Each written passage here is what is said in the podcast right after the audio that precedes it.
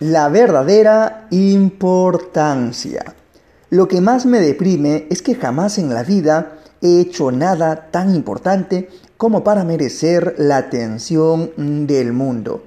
Dijo el discípulo, te equivocas si piensas que es la atención del mundo lo que hace que una acción sea importante, dijo el maestro.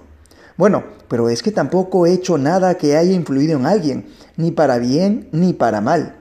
Te equivocas si piensas que es el influir en los demás lo que hace que una acción sea importante, volvió a decir el maestro.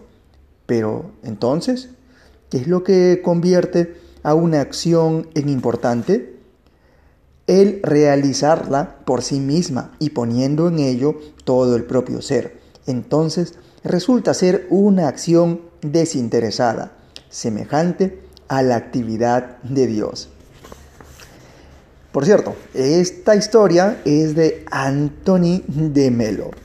Es cierto, el buen accionar no consiste en buscar la aprobación de los demás, sino realizarla por nosotros mismos y poniendo en ello todo nuestro propio ser, efectivamente. Bueno, ese fue el podcast del día de hoy sobre la verdadera importancia. Así que empezar este día con mucho, pero mucho entusiasmo y sobre todo, ¿eh? sobre todo, poniendo esas ganas, todo de nosotros mismos, en las acciones que vamos a efectuar.